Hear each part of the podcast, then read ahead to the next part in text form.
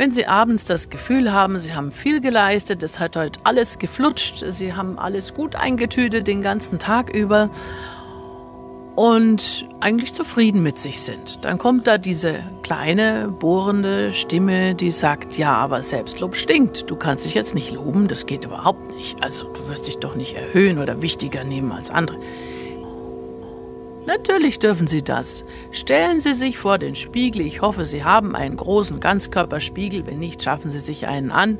Stellen Sie sich hin, richten Sie sich auf, lächeln Sie sich zu und sagen Sie, du hast das klasse gemacht. Ich bin super stolz auf dich. Du hast diesen ganzen Tag sowas von gerockt. Du hast es so toll geschafft. Ich bin ganz, ganz, ganz glücklich, dass es dich gibt. Und klopfen Sie sich wirklich laut auf beide Schultern. Machen Sie eine kleine Verbeugung vor sich selbst und gehen Sie zufrieden in den Schlaf.